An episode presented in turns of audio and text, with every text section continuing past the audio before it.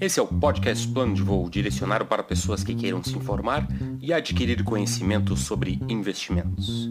Aqui quem vos fala é Rafael Cordeiro, administrador por formação e analista de investimentos por profissão, apaixonado por finanças e investimentos. O plano de voo é patrocinado pela Inva Capital, uma gestora de patrimônio que auxilia pessoas e famílias a administrarem seus investimentos. O nosso podcast vai ao ar sempre às segundas-feiras mais próximas do dia 10 e do dia 20 de cada mês, e é dividido em duas partes.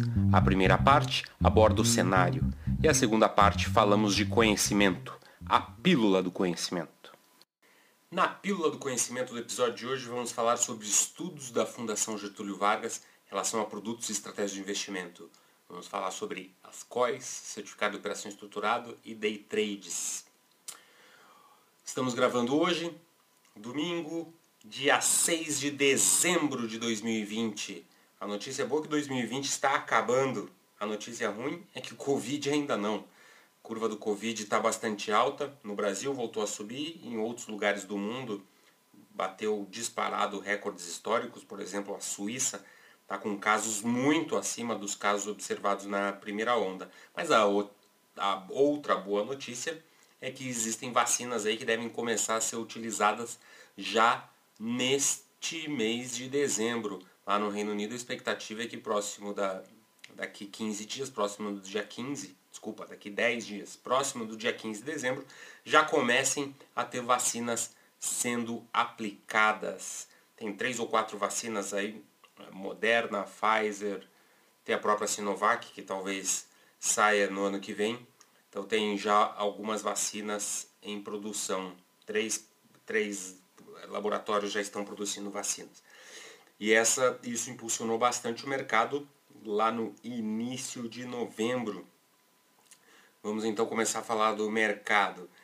O Ibovespa, depois de ter subido quase 16% no mês de novembro, está subindo 4,4% agora no início, nas, nos primeiros dias de dezembro. O dólar, que já tinha caído 7% em novembro, cai mais 3%. Está vindo bem próximo dos R$ reais agora no mês de dezembro. E eu, uma outra boa notícia é que os títulos públicos estão subindo forte. Os títulos públicos de longo prazo estão subindo 3% nesses primeiros dias do, do mês de dezembro. Já tinham subido no mês passado, estão subindo de novo. Na média, que é o índice IMA geral, calculado pela Ambima, na média os títulos públicos já estão subindo 0,9%, sendo que a LFT, aquele título que segue a taxa básica de juros, está subindo 0,04%, afinal de contas a gente acho que teve quatro dias úteis só do, do mês de dezembro até agora.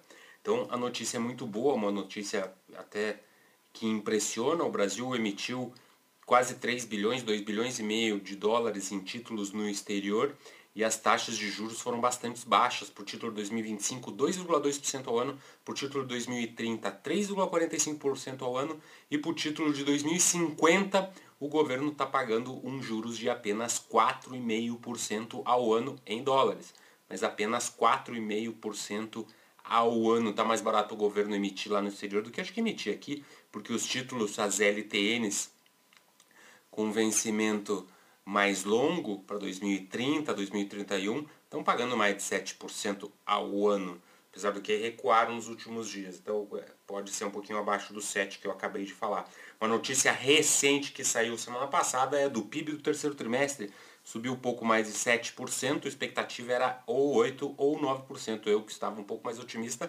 estava até acreditando que pudesse ser mais próximo de 9%, mas foi 7%. Entretanto, uma notícia fantástica que já tinha saído ao final de novembro foi geração de empregos no mês de outubro, que foi recorde histórico disparado como nunca antes na história desse país.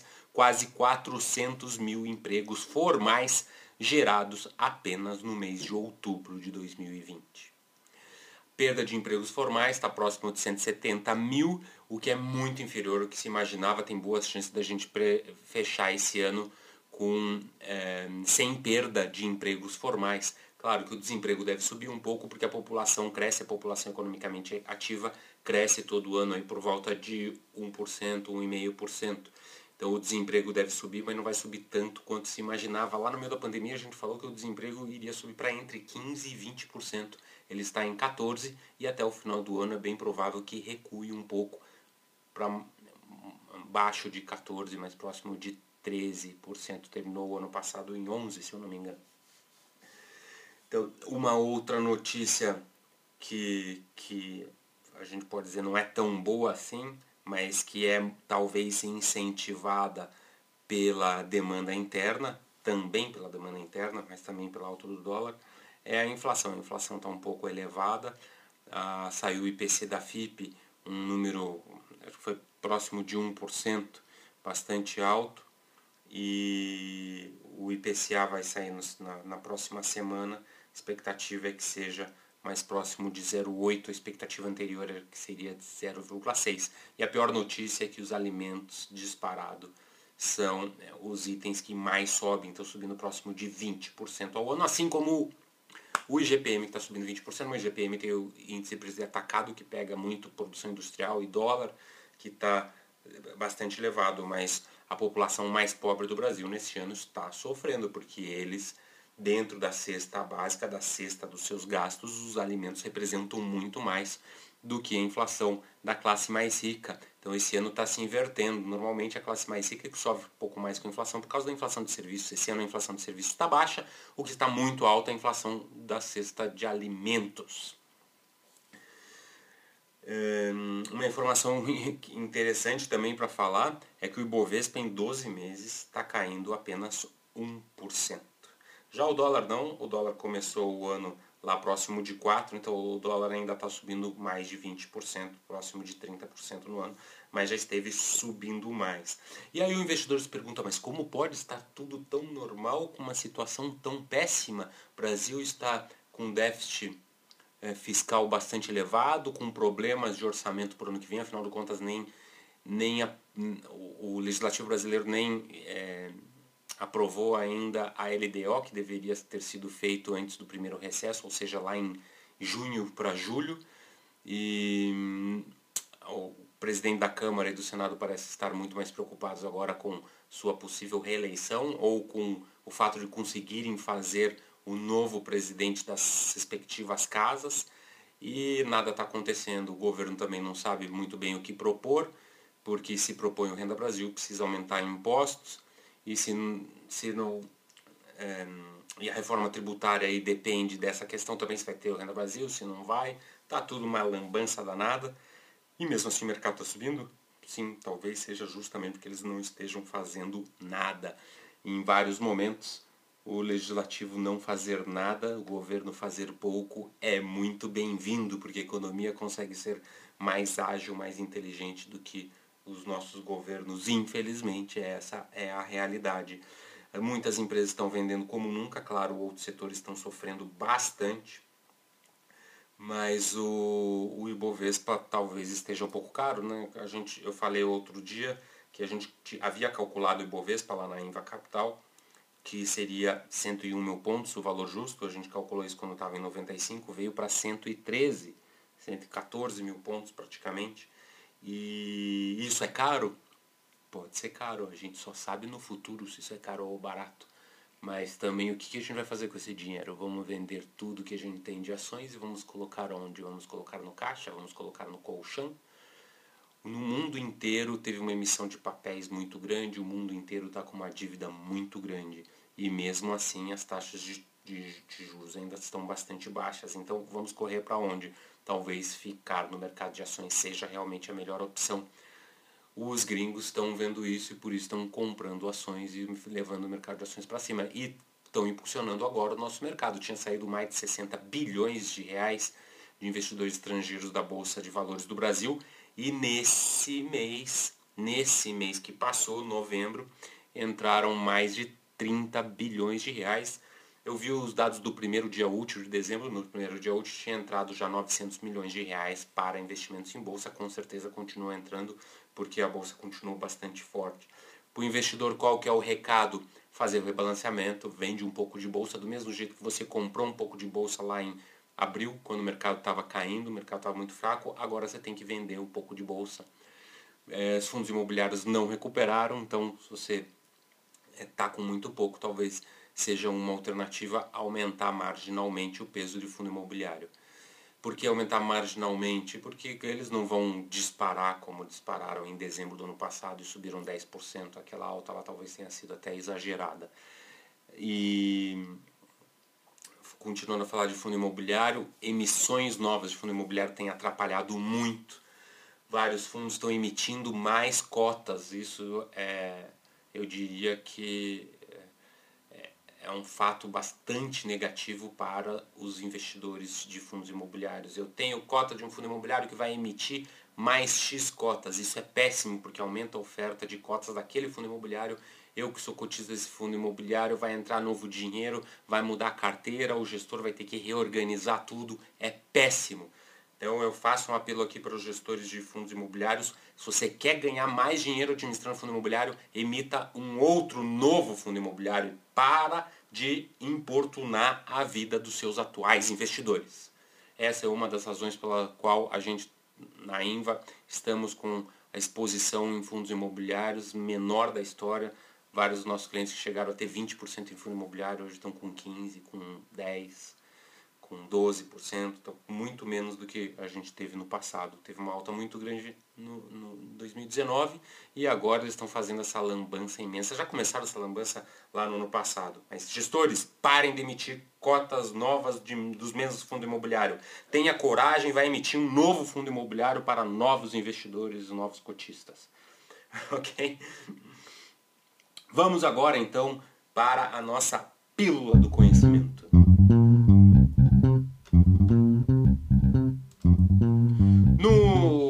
Episódio passado eu falei como o investidor pode fugir das fraudes, dos esquemas Ponzi, das pirâmides financeiras que levam o dinheiro do investidor embora pelo ralo.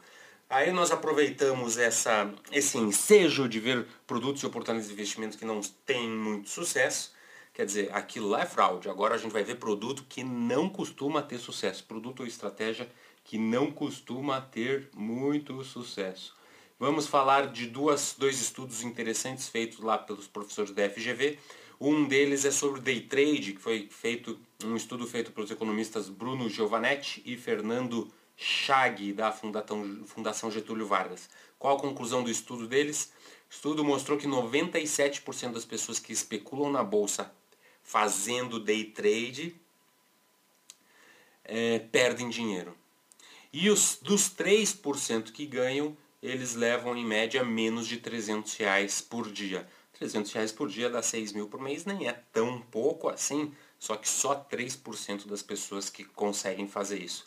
Um dado bastante curioso desse estudo é que 92% dos investidores param em menos de um ano. Eu já tinha visto um estudo do tempo médio de vida dos day traders. É, eu lembro que era um ano e meio próximo disso. Não sei porquê, me veio em mente 14 meses. Eu vi um, um, é, Esse foi um comentário de uma corretora de valores, de um diretor de uma corretora de valores que me falou isso há próximo de 10 anos. Então, 92% dos investidores day traders. O que, que é o day trade? Eu já falei isso num outro episódio. Procura ali no, na nossa lista do Spotify ou do Anchor, que você vai ver lá a descrição de um outro podcast, episódio nosso, que falava sobre day trade. Day trade é aquela operação que a pessoa compra e vende dentro do mesmo dia. Ou seja, ele nem precisa de fato desembolsar dinheiro. Se ele tiver lucro, vai entrar dinheiro na conta dele. Se ele tiver prejuízo, que é o que acontece com a maioria, vai só sair dinheiro da conta dele para bancar esse prejuízo. Mas ele não fica posicionado, ele compra de manhã e já vende à tarde. Ele compra duas horas da tarde e vende às duas e quinze. Ou ele pode vender e depois recomprar. Como ele fizer a operação antes do fechamento do dia, ele pode vender você pode vender o que não tem? Sim, é só recomprar antes de ter que entregar. Então, eles eram essas operações dentro do próprio dia. Mas então, lembrando, 97% dos day traders perdem dinheiro, 92% dos day traders param de operar em menos de um ano. Claro, eles veem que só está perdendo dinheiro, é óbvio que eles param. E esse estudo ele é muito interessante que ele foi feito com base de dados de 2012 até 2017. Ou seja, ele pegou um período bastante longo, pegou queda do mercado de ações, vamos falar do mercado de ações, pegou queda no mercado de ações ali em 2015, 2014, pegou alta no mercado de ações 2016, 2017, ele pegou movimentos do dólar também. Por que eu estou falando disso? Porque eles utilizaram dois produtos que são mini contratos de índice, mini contratos do mercado futuro de índice Ibovespa e de dólar. Ou seja, também não pegaram pessoas tão amadoras assim, porque alguém que já vai operar mercado futuro já é alguém que fez algum curso, que estudou. Por falar em curso, eu faço um alerta aqui, tomem muito cuidado com esses cursos que são gratuitos. Se o curso é gratuito é porque eles querem ganhar dinheiro em cima de você de alguma outra forma. E aí quem disse que eles querem que você realmente desenvolva o seu conhecimento? Se você quer desenvolver o seu conhecimento, vá em instituição é, com credibilidade e pague o seu curso com cash, dinheiro, uma nota em cima da outra. Porque se você fizer um curso de graça é porque os caras querem tirar o dinheiro de você de alguma outra forma.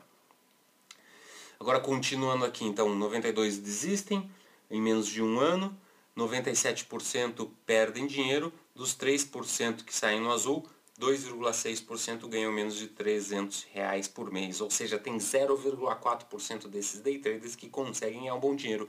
E aí a pergunta que eu faço, Será que esses caras são competentes ou são simplesmente sortudos? Ah, a sorte pode vir. Existe um, um caso falado muito por professores da academia de finanças, que é o seguinte: se fizermos um campeonato de cara ou coroa, alguém vai ser campeão. E isso é fato. Vamos ter um campeonato, alguém vai ser campeão. E esse campeão, será que ele será campeão porque ele é competente em jogar a moeda para cima? Ou é competente em saber para que lado a moeda vai cair? Ou será que ele simplesmente vai ter sorte? Então ainda tem um fator de sorte aí. E eu diria que esses 0,4% aí que ganharam mais de 300 reais por dia, a maioria deles ganharam por sorte. Agora vamos ver um outro estudo, que é o estudo sobre COIs. Esse estudo foi desenvolvido também lá pelos professores da Getúlio Vargas. O Bruno e o Fernando, que eu já comentei, participaram dessa equipe, mas além deles o Tomás Randan e o Otávio Bitu também participaram desse estudo. O que é COI? Certificado de Operação Estruturada. Ele é um produto diferente que ele depende de diferentes fatores para dar diferentes resultados. Então é mais ou menos assim, ah, eu vou comprar um COI. Se a bolsa de, linkado à bolsa de valores, se o Ibovespa recuar, eu não perco nada. Se o Ibovespa subir, eu ganho a alta. Entretanto, se o Ibovespa subir mais do que 37,5%, eu ganho apenas 37,5%. Então, o resultado da COI tem funções, normalmente tem mais de uma função. E qual foi o, o resultado desse estudo? Eles estudaram 284 COIs e a conclusão foi de que 9 em cada 10 é, dão resultado mais baixo do que a taxa livre de risco, a taxa, eu acredito que aqui eles usaram como taxa livre de risco os, o, a taxa Selic, tá? Aqui não, onde eu estou lendo aqui não está escrito isso. Mas dos 284 COIs, 252 COIs ofereceram rendimento abaixo do que você consegue num título do Tesouro Direto. 90% delas. Hum, eu não tenho experiência com venda de produto, ao menos não recente, mas fala-se muito que COI é um dos produtos que mais paga comissão para quem está vendendo. Então talvez aí esteja um incentivo para as instituições financeiras oferecerem tantas COIs aos seus investidores, porque resultado para os investidores elas não parecem estar dando, vírgula. Elas não estão dando de acordo, em sua grande maioria, de acordo com esse desenvolvido estudo, desse estudo desenvolvido por professores da Fundação Getúlio Vargas. Então tomem muito cuidado com cursos para day traders, que você vai ficar milionário fazendo day trade, e tome muito cuidado também com essas COIs, certificados de operação estruturada, porque além de não dar resultado, a grande maioria delas não dá liquidez. Se você precisar do dinheiro, você corre o risco de não conseguir de maneira alguma o dinheiro. E se você conseguir, vai ser a um preço que não tem como conferir, porque é um preço que eles dão lá para você e muito provavelmente terá um pênalti grande. Um outro fator importante sobre a COI, você corre o risco da instituição financeira. Ela não tem o, o, a garantia do fundo garantidor de crédito, ou seja, se a instituição financeira que montou a COI para você é, vier a ser liquidada, você vai perder 100% do seu dinheiro. Então, tome muito cuidado com as ofertas de COI, tome muito cuidado com promessas de ganhos fáceis sendo day traders e vamos fazer investimentos coerentes e decentes, que infelizmente às vezes é um pouco mais sem graça, mas é o que vai fazer o seu patrimônio crescer e ficar sólido no longo prazo. Por hoje é só, ficamos por aqui. Agradeço muito a presença de vocês, a audiência de vocês e desejo a todos ótimos investimentos.